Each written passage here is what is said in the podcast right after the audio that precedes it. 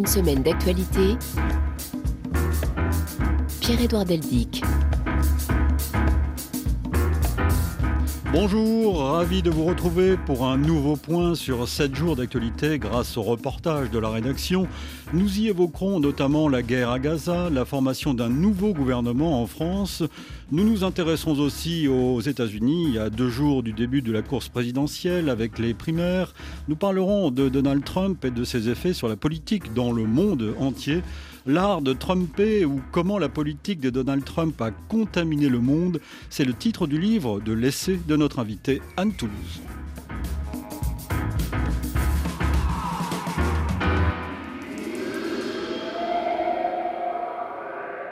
RFI. Une légende nous a quittés, voilà la phrase qui revient le plus souvent dans le monde du football allemand après l'annonce lundi du décès de Franz Beckenbauer. Champion du monde en tant que joueur et entraîneur, il a révolutionné son poste, celui de libéraux, mais aussi tout un sport grâce à son exceptionnelle élégance sur le terrain. En Allemagne, la mort de celui que l'on surnommait le Kaiser a plongé tout un pays dans une immense tristesse. À Berlin, Julien Méchaussy. Peu après l'annonce de la mort de Franz Beckenbauer, la chaîne de la télévision publique a diffusé un long documentaire sur l'un des plus grands footballeurs de l'histoire, avec ces mots du Kaiser en guise d'introduction. Le football a connu beaucoup de légendes, mais très peu ont été championnes du monde. Dès l'annonce de son décès hier soir, c'est tout un pays qui s'est mis en deuil, comme dans ce club omnisport de Berlin. C'est une idole de ma jeunesse qui nous a quittés avec sa mort. C'est une partie de moi qui s'en va. C'était vraiment quelqu'un d'important pour moi. Une idole vénérée également par les plus jeunes générations, comme Johan et Peter, tous les deux âgés de 9 ans. C'est une vraie légende. C'est lui qui a fait du Bayern ce qu'il est aujourd'hui. Il fait partie de l'histoire du football. C'est une légende du football allemand et du football mondial. Ça me rend vraiment triste. Il était une star mondiale du football. Sa mort me touche beaucoup et j'espère qu'il sera heureux une fois arrivé au ciel. Le chancelier Olaf Scholz a lui aussi fait part de son émotion. Le Kaiser, celui qui a su enthousiasmer des générations entières pour le football allemand il nous manquera tous. Le football, c'est également le début de la Cannes aujourd'hui, dois-je vous le rappeler? Avant d'écouter Anne Toulouse, partons maintenant pour les États-Unis. Donald Trump a prédit mardi le chaos dans le pays si la justice américaine ne renonçait pas aux poursuites à son encontre après une audience à la Cour d'appel fédérale de Washington sur sa demande d'immunité pénale en tant qu'ex-président, le grand favori des primaires républicaines pour l'élection présidentielle de novembre qui débute mardi dans l'État de l'Iowa cherche par ses multiples recours à reporter ses procès au pénal le plus tard possible, et en tout cas après le scrutin à Washington, Guillaume Dodin. Devant le tribunal, sous une pluie battante, les manifestants se comptent sur les doigts d'une main. Un partisan de Donald Trump diffuse de la musique pour dénoncer le cirque médiatique. À l'intérieur de la Cour d'appel fédérale, l'ancien président est là, bien qu'il n'y soit pas tenu. Son avocat explique que pour ses actions le 6 janvier 2021, Donald Trump a déjà été jugé et acquitté par le Sénat lors de sa deuxième procédure de destitution. Il affirme aussi qu'il doit bénéficier d'une immunité totale et que dans le cas contraire, d'autres présidents pourraient être poursuivis à l'avenir. Les trois juges l'interrogent, cela signifie-t-il qu'un président pourrait ordonner aux forces spéciales de faire assassiner un opposant politique sans conséquence judiciaire C'est un oui nuancé, répond le juriste, face aux doutes manifestes des magistrats.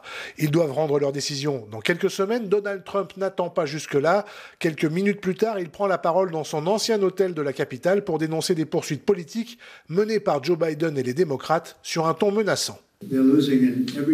Ils perdent dans tous les sondages et ils pensent que c'est comme ça qu'ils vont pouvoir gagner. Et si c'est comme ça que ça se passe, ce sera la pagaille dans le pays.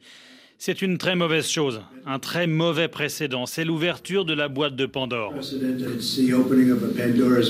Invité à préciser s'il demande à ses partisans de s'abstenir de toute violence, Donald Trump repart sans un mot.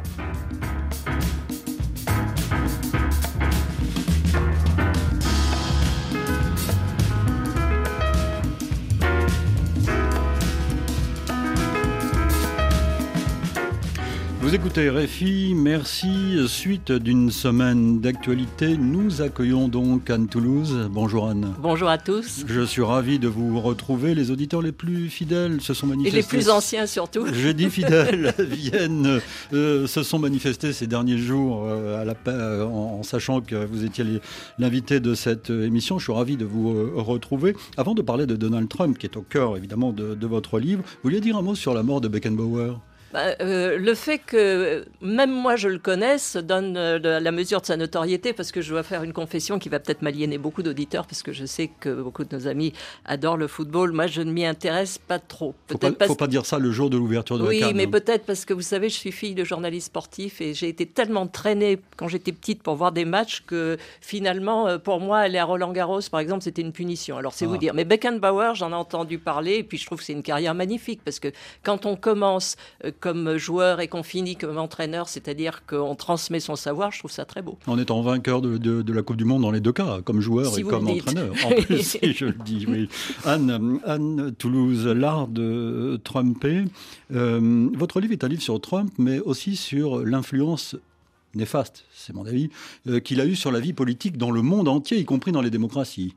Ben oui, vous savez ce qui m'a frappé, parce que comme je vis aux États-Unis, mais que je viens très souvent en France, et puis que je vois quand même ce qui se passe dans le reste du monde, euh, d'un seul coup, j'ai vu des attitudes qui me rappelaient ce que je voyais euh, chez Donald Trump, que j'observe de près comme politicien depuis huit ans, mais que j'ai vu avant euh, comme vedette de la télévision, comme promoteur immobilier, etc. Et notamment en venant en France, par exemple, pendant, je dirais, le, débat sur la réforme des retraites, pendant les émeutes de la fin du mois de juin, j'ai vu des attitudes trumpistes, euh, par exemple des incitations à la violence. Euh, quand on voit euh, un député de la France insoumise qui met le pied sur un ballon qui représente la tête du ministre du Travail, c'est une menace. Un autre dit, un de mes administrés m'a dit, en parlant d'Emmanuel Macron, il finira comme Kennedy. Pour moi, c'est une menace. Quand après on voit la violence se déchaîner et que vous entendez Jean-Luc Mélenchon dire, ah non, non, attendez, je, je n'ai jamais poussé à la violence, mais il le dit trois jours après, et après avoir dit ne détruisez pas vos écoles, mais il n'y a rien contre les magasins. Donc je ne veux pas en faire un livre qui est sur la France, mais en même temps, ça me rappelait des attitudes totalement trumpistes. Ça me rappelait Donald Trump au lendemain du 6 janvier, ce sont les, problèmes que nous venons d'évoquer à mmh. l'instant, euh, disant non, non, mais attendez, moi je n'ai rien dit, j'ai simplement dit défendez-vous. Euh, donc il y a ce côté pompier pyromane dans la politique. Pour moi, alors il y a d'autres aspects beaucoup plus bénins, comme le fait qu'il a instauré euh, la politique du ce que j'appelle la politique du show, c'est-à-dire que maintenant tout devient un spectacle dans la politique, ou le fait que ces campagnes aient été imitées. Et là, euh, on peut les imiter puisqu'elles ont marché. Donc quand on voit Donald Trump, d'où il est parti, arrivant à la présidence des États-Unis, les autres peuvent se dire, ben, il y a peut-être quelque chose à prendre là-dedans. Et tout n'est pas mauvais d'ailleurs dans son système de, communication. Mais ce que je trouve dangereux chez Donald Trump, extrêmement dangereux, c'est sa mise en cause des institutions. Parce que là, on ouvre la boîte de Pandore et on ne sait pas où ça va s'arrêter. Euh, Anne Toulouse, euh, vous écrivez, nous parlons de Donald Trump alors que commencent les, primaires lundi, euh, lundi prochain. Vous écrivez dans votre livre ceci Voilà huit années que je me penche sur la vie et l'œuvre de Donald et je n'y ai pas vu de pensée politique. Il a une doctrine de promoteur immobilier, repérer les meilleurs terrains constructibles, bâtir le plus haut possible et vendre sur plan. Tout le talent repose sur le mot vendre. Oui. Absolument, euh, c'est ce qu'il a fait. Et, aussi euh, sur le fait de, de gagner, parce que j'ai emprunté le titre de mon livre à celui euh, du sien qui s'est vendu. enfin, je, je, voudrais bien que le mien se vende autant que le sien, puisque c'était un, un, million d'exemplaires. Donc il a écrit L'art du deal. Et c'était à l'époque où, à l'époque où il était dans les affaires, dans les affaires immobilières. Et c'est une sorte de bible de tout ce qu'il faut faire pour gagner, mais avec des moyens qui ne sont pas toujours très orthodoxes. Par exemple, il dit je dis la vérité à chaque fois que je le peux. Euh, quand vous répétez trois fois le même mensonge, les gens finissent par le croire. Euh, il faut dire, euh, il faut toujours dire aux gens ce qu'ils veulent entendre. C'est ça sa pensée politique. Il n'en a pas changé. Simplement, il l'a appliqué à ses nouvelles fonctions. C'est ce qu'il a fait toute sa vie. Et puis, je pense qu'il ne changera pas, étant donné qu'il va sur ses 78 ans et les psychologues les, vous le diront. À cet âge-là, on ne change plus. Sinon, empire. Anne, au moment où j'écris ces lignes, écrivez-vous, Donald Trump a déjà amassé 91 chef d'inculpation il y a euh, donc euh, quelques semaines. Euh, comment va-t-il se dépêtrer de toutes ces affaires? Est-ce que, à votre avis, vous qui suivez la vie politique américaine de très près, ces affaires vont, vont-elles l'empêcher d'être président Alors, c'est la grande question et elle est à double sens. Est-ce que ça va l'empêcher auprès de l'électorat Auprès de l'électorat républicain, sans doute pas, puisqu'il est en tête maintenant dans les sondages. Maintenant, est-ce que ça va durer quand on va passer des sondages au vote? C'est une chose. Et puis, il faut bien dire que l'électorat républicain est assez euh, disparate, c'est-à-dire qu'il y a des gens qui suivront euh, Trump jusqu'au bout, qui représentent à peu près je dirais, la moitié du, euh, du Parti républicain, c'est-à-dire 15% de l'électorat, mais c'est 15% qui sont déterminants pour gagner ou perdre une élection. Les autres, à un moment, vont peut-être se dire que ça fait vraiment beaucoup trop, et euh, surtout sur, si on leur donnait un autre choix que Biden, parce que c'est le problème en ce moment, les gens ne veulent voter ni pour l'un ni pour l'autre. Alors tout le monde est coincé dans la mesure où on va, où on va nous donner ces deux-là. Et puis il y a l'autre aspect qui est l'aspect juridique et qui là est complètement en suspens. Euh, de toute façon, on peut compter sur ces avocats pour essayer de faire traîner les choses, pour jouer la montre, parce que vous savez qu'aux États-Unis, il y a quand même pas mal de procédures d'appel, il y a la Cour suprême. Donc euh, l'idée de ces avocats, c'est de traîner les procédures jusqu'après l'élection, en espérant qu'il serait élu. À ce moment-là, il va pouvoir éventuellement se gracier lui-même. C'est pas sûr sur certaines choses, mais euh, de toute façon, c'est suspensif. Donc, il, il, gagnerait du temps. Maintenant, nous sommes aussi suspendus à une décision de la Cour suprême, puisqu'il a été euh, frappé d'inéligibilité dans déjà officiellement dans deux États, mais il y en a 18 qui sont sur le, chemin. Donc, euh, comme ce sont des choses qui ne sont jamais arrivées, jamais dans l'histoire des États-Unis, il n'y a eu un président poursuivi pour, pour plus que délit, pour euh, ce qu'on appelle crime. Mais crime, ça ne veut pas dire aux États-Unis que vous ayez tué quelqu'un, c'est ce qu'on appellerait en France du pénal. Et ça n'est jamais arrivé, donc on ne sait pas où on va. Euh, on ne sait pas où on va. Et je ne veux pas faire de pronostic là-dessus, euh, d'autant plus que là, il faut être juge à la Cour suprême et encore pour comprendre la situation.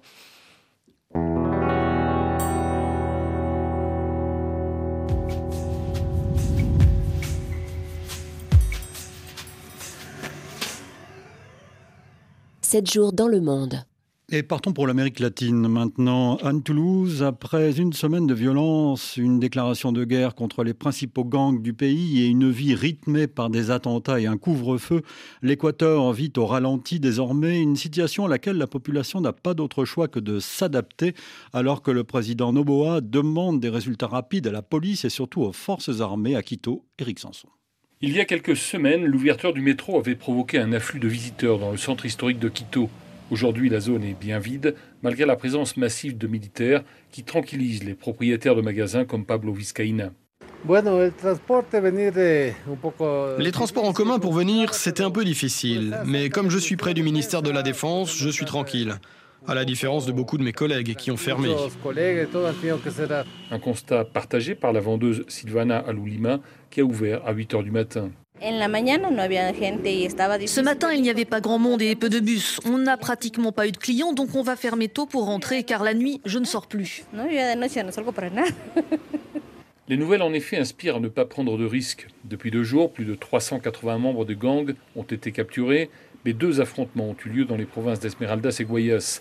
Rien qu'à Quito, des attentats ont visé des ponts, des voitures, sans oublier une fausse alerte dans une importante station de bus. L'annonce du début de la construction de deux nouvelles prisons de haute sécurité a donc été bien reçue par des habitants comme Guillermo Lascano. C'est bien, il est temps d'être énergique contre la délinquance.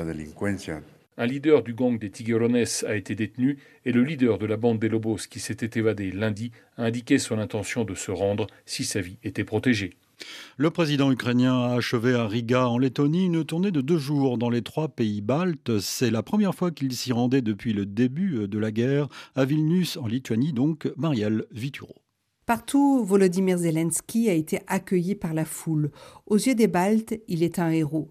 Mais il les a aussi remerciés en donnant 1,6% de son produit intérieur brut pour aider militairement Kiev. L'Estonie fait partie des plus gros donneurs.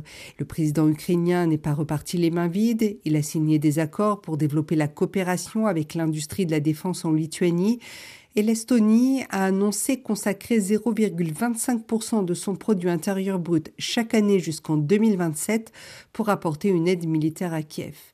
Il y aura un jour après Poutine, a déclaré Volodymyr Zelensky à Vilnius. Mais en attendant, il faut continuer à aider l'Ukraine à se battre, car en ce moment, elle défend le reste de l'Europe face aux ambitions de Vladimir Poutine. Le président ukrainien espère que les Baltes feront passer le message aux autres Européens. Dans un éditorial rédigé pour l'occasion en ukrainien, Esti Pevelet, le grand quotidien estonien, regrettait que tous n'en aient pas conscience.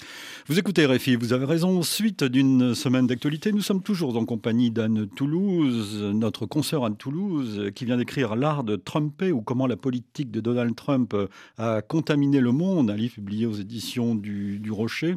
Euh, vous vouliez dire euh, un mot sur la situation en Équateur qui, qui intéresse euh, évidemment les États-Unis, non?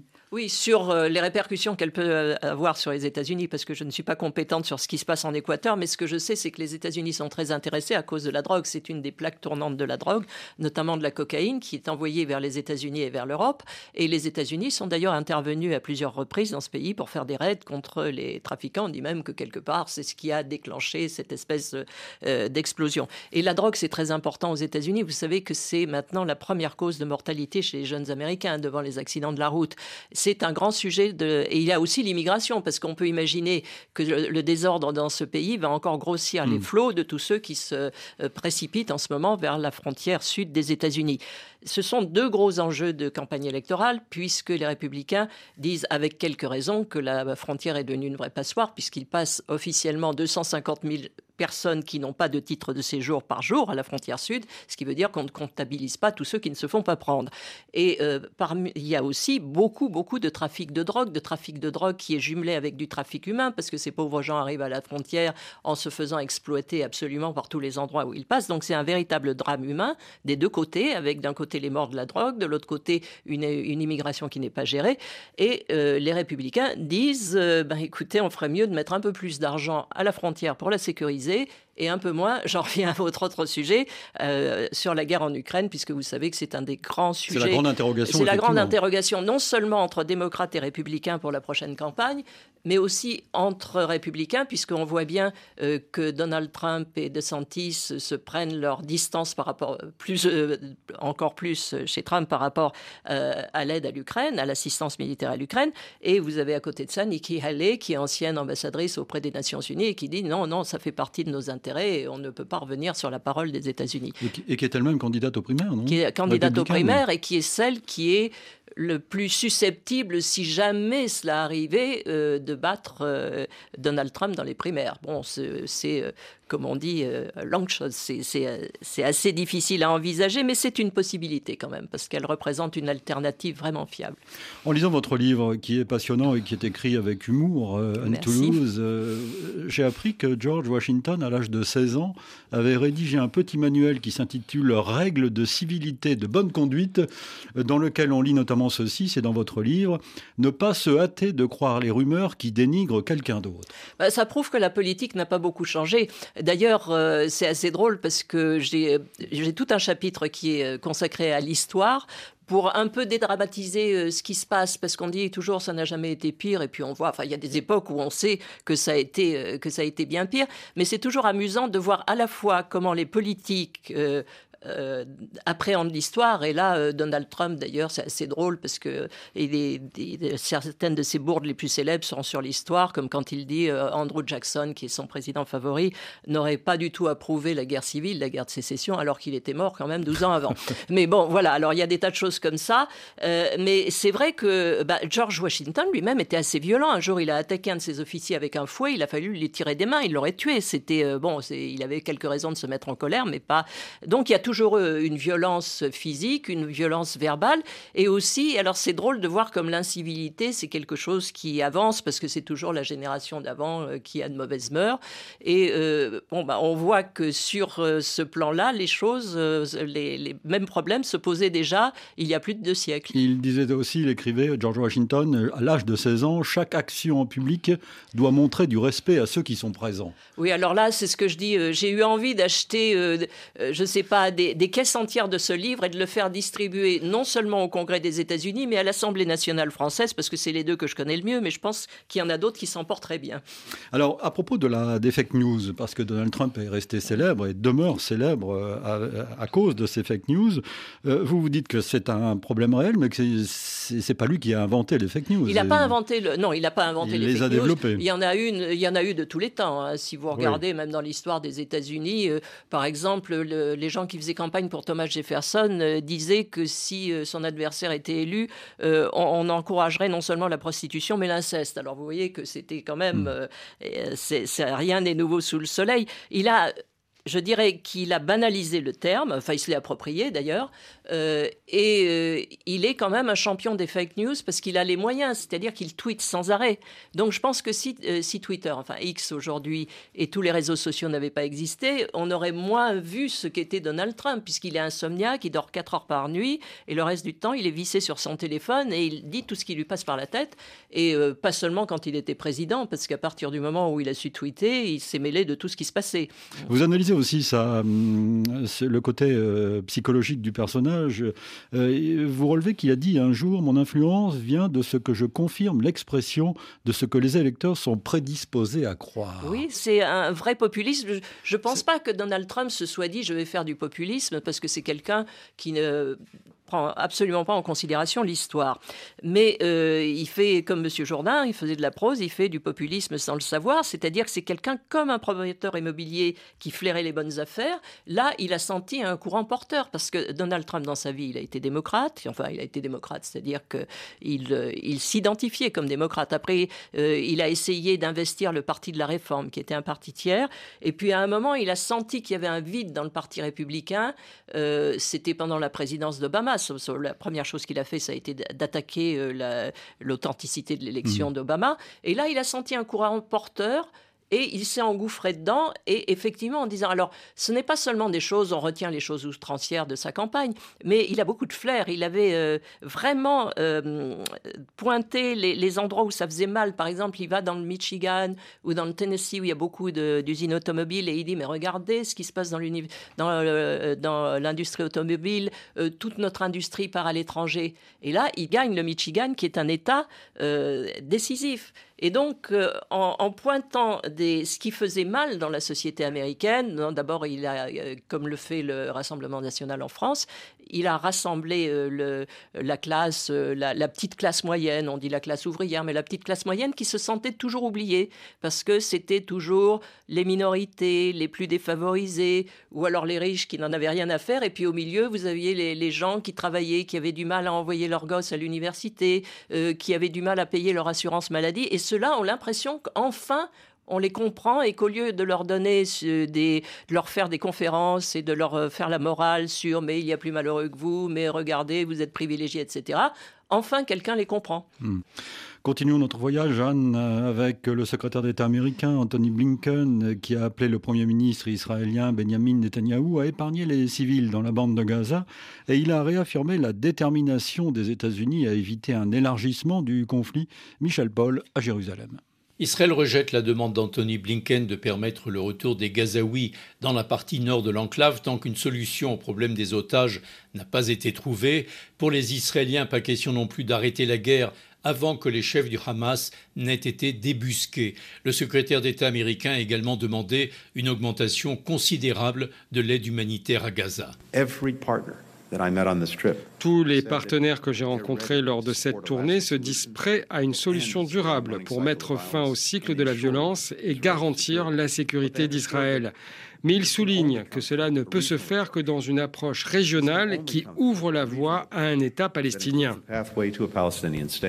Au centre des entretiens de Blinken avec ses interlocuteurs israéliens, la tension avec le Liban après la multiplication des incidents ces derniers jours dans ce secteur.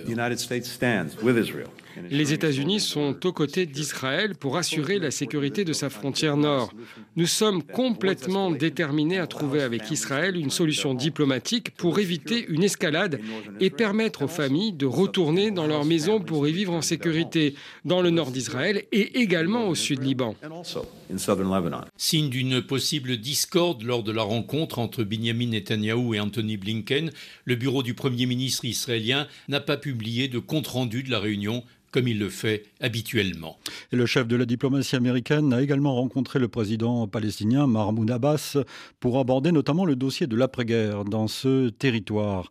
Notez également que le conflit Israël-Hamas se déplace au Yémen où les États-Unis et le Royaume-Uni ont mené des frappes contre les rebelles Houthis qui menacent depuis des semaines le trafic maritime international en mer Rouge, en solidarité, disent-ils, avec les Palestiniens de Gaza, Houthis qui ont prévenu hier qu'ils continueraient à attaquer les navires. Une image insolite cette semaine, euh, Anne Toulouse, dans l'actualité, le premier sit-in à l'ONU depuis des années, qui a pris le service de sécurité des Nations Unies un peu par surprise et pour cause, c'était une manifestation non violente de 36 rabbins américains venus réclamer un cessez-le-feu à Gaza.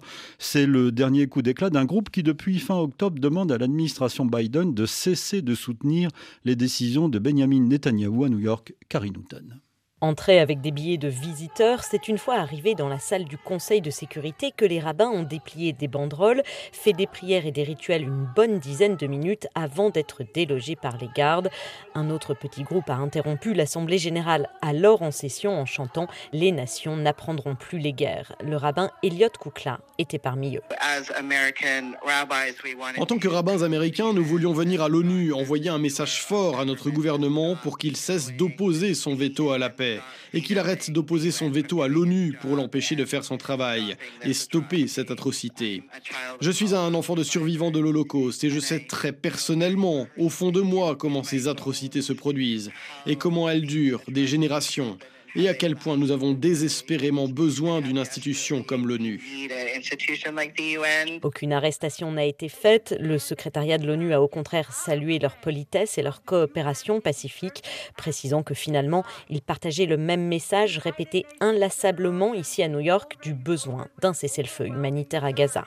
Suite d'une semaine d'actualité, Anne Toulouse, euh, vous me disiez que l'intervention euh, euh, américaine et anglaise au Yémen peut être un facteur favorable pour Joe Biden. Ah oui, je pense, parce qu'en campagne électorale, de montrer qu'il reprend la main, qu'il y a une, une, attaque qui ne peut être que populaire, puisqu'on sait que les navires américains étaient harcelés, et donc tout ce qui attaque les intérêts américains doit être euh, défendu. Ça tombe particulièrement bien pour Joe Biden, parce qu'il y a un petit scandale en ce moment à Washington, c'est que le ministre de la Défense avait disparu. En fait, euh, il a simplement subi une intervention chirurgicale, euh, mais simplement il a omis de dire qu'il allait être hospitalisé, et on ne sait pas d'ailleurs pourquoi. Il a fait ça dans le secret, et une fois qu'il était à l'hôpital, pendant trois jours, personne ne savait où il était. Ensuite, il s'est signalé auprès de son adjointe qui se trouvait en vacances à Puerto Rico, ce qui fait qu'en gros, euh, les militaires américains ont été euh, sans chef ou dirigés d'un resort à Puerto Rico pendant cinq jours. Ça fait un scandale épouvantable à Washington. Donc, en disant, mais que fait la Maison-Blanche Eh bien là, ça tombe bien. Je dis pas que ça a été programmé en fonction de ça, mais euh, je pense que le calendrier a été heureux pour Joe Biden. Ça montre que la Maison-Blanche est quand même au courant de quelques opérations militaires, même si elle ne sait pas où est le chef du Pentagone. Anne Toulouse, vous qui vivez en grande partie aux États-Unis, quel est l'état de, l'opinion, si on peut utiliser ce mot, opinion, euh, face à cette guerre en Israël? On, se souvient des, scandales à répétition dans certaines universités euh, américaines qu'on ne peut pas. Euh, ce n'est pas forcément l'Amérique dans son entier, mais on sent que cette guerre la divise. Bah, L'Amérique n'a pas tellement été surprise de voir euh, ces manifestations dans les campus américains, puisqu'on a l'impression que ce sont des espèces de, petits euh, zoos de, pensée euh, ultralibérale, politiquement correcte, wokiste. Et, d'ailleurs, j'ai d'ailleurs écrit un livre là-dessus, et donc je me suis pas mal penché sur le sort des universités. Et je pense que les Américains sont totalement résignés au fait que c'est quelque chose qui leur échappe totalement. Cela dit, ça a quand même fait scandale, puisqu'on a vu des étudiants juifs qui étaient harcelés harcelé et ça a même finalement, comme vous le savez, coûté la démission de la présidente de, Harvard, la plus grande. Bon, maintenant, c'est vrai qu'il y, a, il y a une division. D'abord sur le fait est-ce qu'on doit s'engager toujours plus loin dans ces guerres, moins que la guerre en Ukraine, parce qu'il y a quand même toujours eu une, de, de, grands liens entre les États-Unis et Israël, mais on, le voit quand même, on voit aussi, c'est surtout dans le parti, dans le parti démocrate où il y a une scission entre la gauche du Parti démocrate qui trouve que le, que le gouvernement penche trop du côté d'Israël et qu'on a toujours euh, négligé la cause palestinienne. Donc je dirais que la scission euh, dans l'opinion, je ne sais pas, parce que je veux dire, l'opinion américaine et la politique étrangère, c'est assez difficile à juger, sauf en période de crise. Je crois que les gens s'intéressent surtout à ce qui se passe dans cet immense pays où on ne sait déjà toujours pas ce qui se passe d'une côte à l'autre. Mais je pense qu'à l'intérieur du Parti démocrate, il y a une vraie scission entre l'aile gauche qui euh, trouve que le gouvernement est trop pro-israélien, et puis même, je dirais, à l'intérieur du gouvernement, ben, si, c'est pas un mystère que Joe Biden et euh, Benjamin Netanyahu ne peuvent pas souffrir. Ils se connaissent depuis des décennies, hein. ils ne se sont jamais supportés. Donc ça ne va pas s'arranger. Tandis que pour Donald Trump, il n'y a pas d'ambiguïté. C'est derrière bah Benjamin euh, Netanyahu. Oui, c'est en même temps, c'est vrai que oui, lui, il est à, fond pro-israélien, mais en même temps, il est surtout, il faut pas oublier que c'est euh, America First. et donc euh, Donald Trump, tout en étant à fond derrière Israël, il est d'ailleurs assez euh, engagé puisque son gendre était son émissaire, qui fait partie de la communauté juive new-yorkaise, était son émissaire au Proche-Orient. Donc, il est sans ambiguïté derrière Netanyahou, mais il est surtout sans ambiguïté, surtout derrière les États-Unis.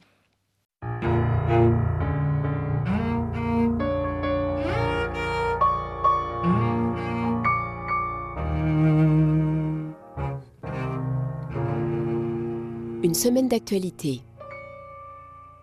Anne Toulouse, faisons maintenant escale en France. Gabriel Attal a donc été nommé lundi Premier ministre. Il succède à Elisabeth Borne. C'est la promotion d'un bon élève de la Macronie qui est donc devenu le plus jeune Premier ministre de la Ve République à seulement 34 ans, Valérie Gasse. Gabriel Attal a participé à l'aventure présidentielle d'Emmanuel Macron depuis le début. Présent dans la campagne, il est devenu porte-parole d'En Marche, premier tremplin pour ce jeune homme venu de la gauche engagé politiquement qui avait déjà gravité dans les cercles du pouvoir, notamment au cabinet de Marisol Touraine, alors ministre de la Santé de François Hollande. Son ascension est rapide. Il est élu député des Hauts-de-Seine dès 2017. Il entre au gouvernement en 2018 au secrétariat d'État à la jeunesse, puis va devenir porte-parole du gouvernement. Il part ensuite peaufiner son expérience gouvernementale au très stratégique ministère du budget. Et enfin, le Graal, il y a six mois, c'est lui qui est choisi pour remplacer Papendiaï à l'éducation nationale, le mammouth où il va réussir à imprimer sa marque en s'emparant de sujets sensibles comme le port de la baya ou le harcèlement scolaire. Et sa popularité va grimper en flèche. Il est devenu cette année la personnalité politique préférée des Français. Dans la majorité, il compte de nombreux fans qui le décrivent bosseur, brillant, talentueux. En le nommant, Emmanuel Macron choisit un profil très politique et montre aussi qu'il table sur la jeunesse. À l'heure où le renouvellement marque tous les partis, notamment le RN avec Jordan Bardella, qui va mener la campagne pour les européennes, face auquel Gabriel Attal a le profil pour mener la bataille des punchlines. Le gouvernement Attal a été formé jeudi avec quelques surprises. Aurélien de Vernois. Et la principale surprise, c'est l'entrée de Rachida Dati dans le gouvernement. L'ancienne ministre de la Justice sous Nicolas Sarkozy va cette fois occuper le Marocain de la culture. C'est évidemment très symbolique que de faire venir une figure des Républicains dont elle a été aussitôt exclue. D'autant plus symbolique qu'elle est accompagnée d'une autre ancienne ministre de droite, Catherine Vautrin, celle qui avait été pressentie au poste de Premier ministre l'an passé, obtient un large portefeuille comprenant le travail, la santé et les solidarités. Des ministères élargis, il y en a un autre. La ministre des Sports et des Jeux Olympiques, Amélie Oudéa-Castera, prend également en charge l'éducation. Les poids lourds du précédent gouvernement sont quant à eux maintenus. Bruno Le Maire garde le ministère des Finances et de l'Économie, Gérald Darmanin l'Intérieur, Éric Dupont-Moretti la Justice, Sébastien Lecornu les Armées. Emmanuel Macron, qui a également fait venir des fidèles, Stéphane Séjourné, le patron du parti Renaissance, devient ministre des Affaires étrangères et Prisca Thévenot est nommé au porte-parole. L'aile gauche du gouvernement est en revanche sérieusement déplumée avec les départs de Clément Bonne au transport et d'Olivier Dussopt au travail. C'est donc un cabinet qui penche encore plus franchement qu'auparavant à droite que Gabriel Attal va devoir diriger. Anne Toulouse, dans l'art de tromper, vous écrivez euh, Comment imaginer euh, qu'il y a quelques décennies, le général de Gaulle définissait ainsi l'exercice du pouvoir L'autorité ne va pas sans prestige, ni le prestige sans éloignement. La phrase est célèbre. Euh, en effet, il y a eu une, espèce de dégringolade dans la pratique des institutions. J'utilise ce mot à dessein. En tout cas, une conception différente de la, de la présidence sous la Ve République. Bah, non seulement en France, mais partout ailleurs. On le voit par exemple en Grande-Bretagne, on le voit jusque dans la monarchie. Euh, il faut à un moment que les grands de ce monde nous montrent qu'ils sont comme nous. Alors la réaction des gens, c'est souvent, bah, écoutez, s'ils sont comme nous, pourquoi on ne serait pas comme eux? Et euh, je pense que tout ça a été accéléré par les réseaux sociaux, qui évidemment n'existaient pas du temps de, Gaulle, ni même de au moins euh, trois de ses successeurs, dans lesquels tout le monde peut s'exprimer à peu près au même niveau. Par exemple, la, parole de n'importe quel citoyen du monde vaut autant sur un réseau social que celle euh, de, ceux qui gouvernent. Mais euh, je trouve très bien d'ailleurs qu'on communique. C'est pas moi ni vous qui sommes dans la communication qui allons nous en plaindre. Le problème, c'est l'usage qu'on en fait. C'est qu'à un moment, ça pousse euh, tous les, les, gouvernants de dire de commenter tous les sujets qui leur passent sous, euh, la main. Regardez l'affaire de Pardieu. Euh, pourquoi, euh, d'un seul coup, le président de la République se mêle d'une affaire qui ne regarde que les tribunaux et qui devient immédiatement une affaire nationale Alors, il me semble qu'il y a quand même des choses plus importantes en ce moment en France. Et vous voyez ça partout, partout. Il faut que tout le monde mette son grain de sel surtout et aussi que ceux qui nous gouvernent se mettent en scène en permanence. C'est-à-dire qu'on les voit en train de dîner au restaurant, on les voit en train de s'embrasser on les voit en train de faire du sport, en train de faire du, bah, en train de faire du sport. Et je trouve que finalement, euh, d'abord, euh, on peut se demander, mais pendant qu'ils font tout ça, euh, bon, est-ce qu'ils s'occupent du reste? Moi, je, vois par exemple quand Emmanuel Macron vient aux États-Unis en visite officielle, le couple Biden les emmène dans un restaurant italien. D'abord, pourquoi un restaurant italien? Il est bon, il est excellent, mais bon. En même temps, c'était l'époque où tout de euh, même Emmanuel Macron se faisait insulter tous les jours par euh, la première ministre italienne. Euh, D'ailleurs, vous dites, entre parenthèses, petite parenthèse, que vous avez des adresses de bons restaurants français à Washington. Oui, c'est encore chez moi qu'on mange la meilleure cuisine française, mais ça, c'est une autre chose. et puis, vous, vous voyez, par exemple, le couple Macron qui apporte une version originale d'un homme et une femme parce que le couple Biden se serait, serait tombé amoureux sur les Shabadabada. Mais franchement, comme on dit, aux États-Unis pendant un match quand l'adversaire marche, who cares? Qu'est-ce que ça peut nous faire? Hmm. hein, C'est Enfin, je sais pas, c'est mon opinion personnelle. Là, je, là, je suis un peu personnel. D'habitude, je ne fais pas.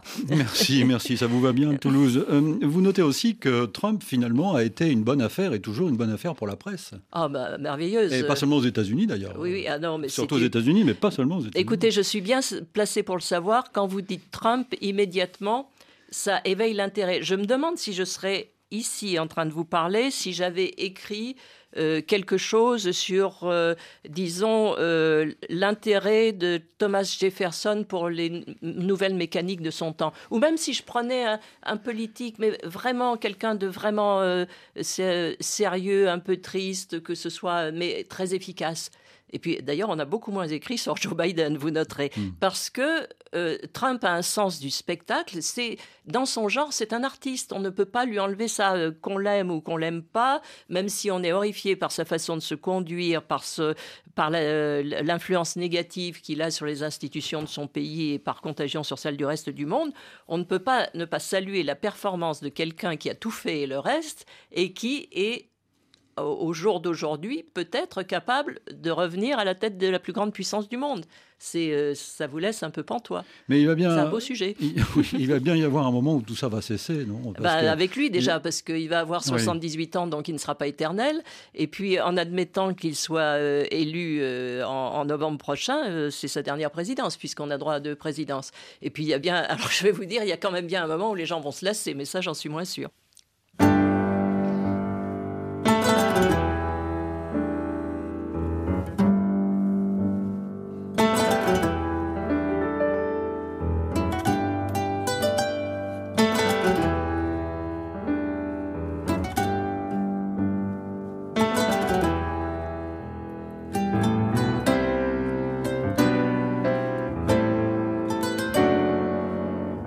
Pour nous écrire par courriel, semaine.actu.rfi.fr.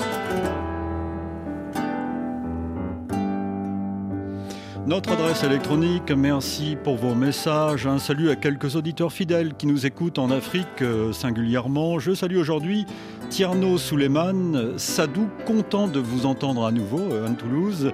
Je salue, bonjour à lui. je salue euh, Lai à Abidjan. Bonjour à Mahamadou à Bamako, à Condé Ibrahim à Conakry, à Tossi et Fodé à Yaoundé. Enfin, mes salutations à trois auditeurs en RDC, Oderic à Kim Myambo, à Bertin à Bukavu et à Augustin à Bounia. Une semaine d'actualité.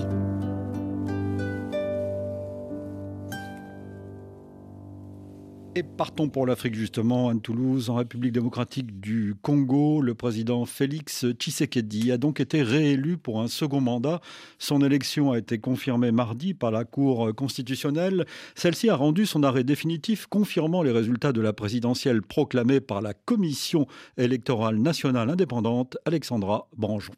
La Cour constitutionnelle a donc confirmé la réélection haut la main du président Félix Tshisekedi. Selon les résultats définitifs, le président sortant remporte l'élection avec 73,47% des suffrages exprimés. Il gagne même un dixième de point par rapport aux chiffres provisoires annoncés par la commission électorale le 31 décembre. Son principal rival, Moïse Katumbi, recueille lui 18,08% des suffrages, un chiffre inchangé.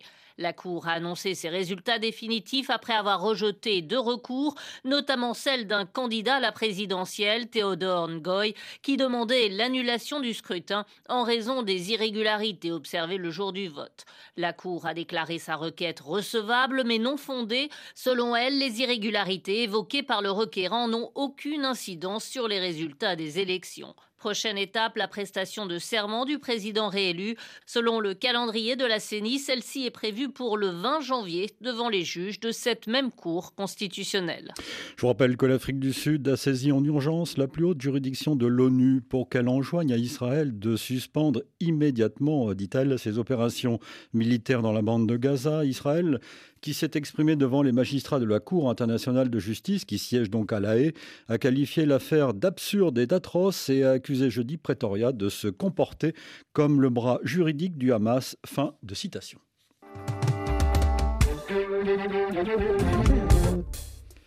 Alors que les électeurs de Taïwan votaient aujourd'hui pour choisir leur président, on vous en parle dans nos journaux, parlons des relations de ce pays avec l'Afrique.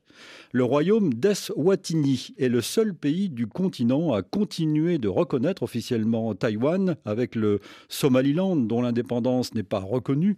Le petit État africain enclavé à l'intérieur de l'Afrique du Sud était autrefois connu sous le nom de Swaziland et depuis son indépendance en 1968 restait un allié indéfectible de Taipei, correspondance régionale de Claire Bargelès. Preuve de l'importance accordée à cette relation, la présidente taïwanaise sortante, Tsai Ing-wen, s'est rendue deux fois en Eswatini, royaume d'un million d'habitants, depuis sa prise de fonction en 2016. Elle était notamment présente en septembre dernier lors des célébrations des 55 ans d'indépendance du pays. Pour le porte-parole du gouvernement Swazi, Alpheus Trumalo, cette amitié n'est pas prête de s'éteindre. Cette relation a toujours été très forte et nous n'avons aucune raison de penser qu'elle pourrait s'affaiblir à l'avenir. Taïwan apporterait beaucoup et pour longtemps à la communauté internationale si on les autorisait à participer aux différentes organisations et au système des Nations Unies. Taïwan soutient le royaume dans des domaines comme la santé, l'éducation ou encore les infrastructures. Mais ses choix diplomatiques privent Mbabané de profiter pleinement des investissements que Pékin pourrait proposer. Un choix assumé par la monarchie selon Sanele Sibiya qui enseigne l'économie à l'université des Swatini. Du point de vue économique, c'est une évidence. S'aligner avec la Chine aurait plus de sens en termes d'échanges et d'opportunités. C'est donc vraiment une décision politique et non pas économique. En retour de ce soutien, Taïwan ferme aussi les yeux sur le manque de démocratie au sein de ce petit pays.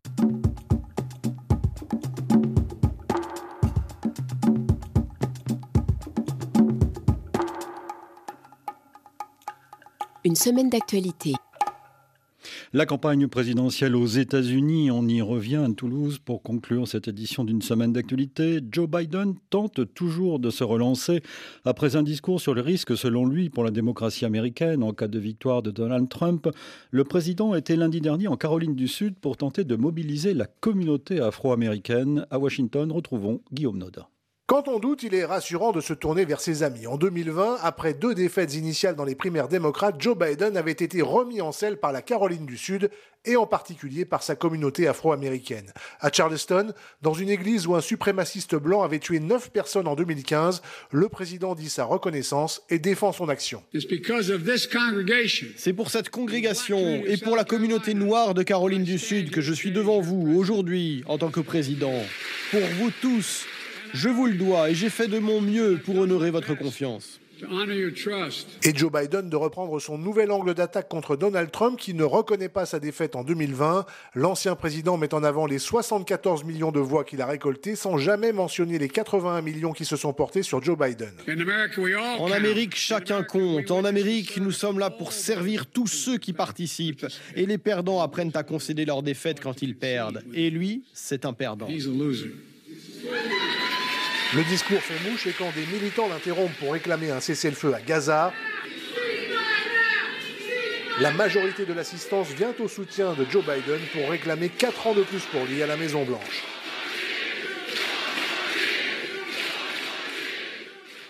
Suite à fin d'une semaine d'actualité, Anne Toulouse, donc Biden est parti au, combat euh, pour une élection qui s'annonce euh, existentielle selon le Wall Street Journal. Oui, enfin, je pense que toutes les élections le, sont plus ou moins, mais c'est vrai qu'elle est sur euh, deux visions de l'Amérique, mais en même temps, ça c'est un peu une vision artificielle de la politique, puisque le, même Wall Street Journal euh, disait dans un éditorial il y a deux jours, euh, je ne sais pas trop comment traduire d'une façon un peu cavalière, est-ce qu'on va se traîner ces deux-là pendant dix mois, c'est-à-dire Biden et Trump? Parce qu'il faut dire que 75% des Américains ne veulent pas de cet attelage, voudraient un renouvellement de la classe politique politique et les deux partis ont décidé, enfin ont décidé, on va voir ce qui va sortir hmm. des primaires, mais euh, ce sont les deux candidats qui sont verrouillés par euh, les partis démocrates et républicains. Donc il y a euh, un certain découragement devant cette double politique qui des deux côtés est fondée sur la peur, c'est-à-dire Donald Trump disant ça va être le chaos si je ne suis pas élu et puis ça va être la fin de toutes les valeurs sacrées de l'Amérique, et de l'autre côté Joe Biden utilisant lui aussi le, registre de la peur, c'est la dictature à nos portes, euh, c'est, euh, euh, on n'est pas loin de comparer Donald Trump à, Hitler, hein, de, certains commentateurs le font déjà d'ailleurs. Voilà, donc vous avez au milieu de ça 320 millions d'Américains qui, dont une bonne partie, sont totalement perplexes en disant mais nous, on, a envie de parler de choses positives. D'ailleurs, Joe Biden le pourrait. Le, euh, le, mériterait peut-être, c'était sa politique économique, d'être mhm. un peu plus défendue. Alors c'est vrai qu'il y a un grand mécontentement parce qu'on dit aux gens mais vous avez euh, une politique, euh, enfin une politique d'investissement qui marche bien, vous avez le marché de l'emploi est bon, mais en même temps il y a, ils sentent encore les effets de l'inflation, ce qui fait euh, que quand vous allez au supermarché, d'un seul coup, on peut vous parler de grands projets. Vous voyez surtout le prix des légumes qui est astronomique. Donc, euh, des, deux côtés, vous avez des tas de gens qui veulent absolument la même chose, c'est-à-dire une bonne éducation pour leurs enfants, un bon système de santé, une économie qui marche, une inflation qui est en baisse, la possibilité d'acheter une maison, de voyager. Et vous avez deux personnes d'un certain âge, hein, moi je ne vais, pas, euh, vais pas faire du jeunisme à mon âge, mais enfin, qui, qui auraient bien mérité leur retraite et de faire la place aux jeunes et qui vont être élus contre euh, trois quarts du pays qui ne veut pas d'eux. Ça, pour moi, c'est une situation surréaliste et j'ai du mal, en tant que demi-américaine, à penser qu'elle va perdurer. Merci Yann Toulouse. Je recommande votre livre qui s'intitule L'art de Trumper ou comment la politique de Donald Trump a contaminé le monde. Il est publié aux éditions du Rocher. Merci, c'était un plaisir de vous retrouver. Plaisir partagé. Une semaine d'actualité réalisée évidemment par Vanessa Rovensky. Nous vous donnons rendez-vous demain pour le magazine Idée bien sûr. Et notre invité sera le grand historien israélien Shlomo Sand, un intellectuel iconoclaste avec lequel nous parlerons de l'utopie d'un État binational en Israël, demain dimanche à 7h ci 17h10 temps universel, 18h10 donc à Paris. Bon week-end, bonne semaine, dans un instant des nouvelles du monde sur RFI.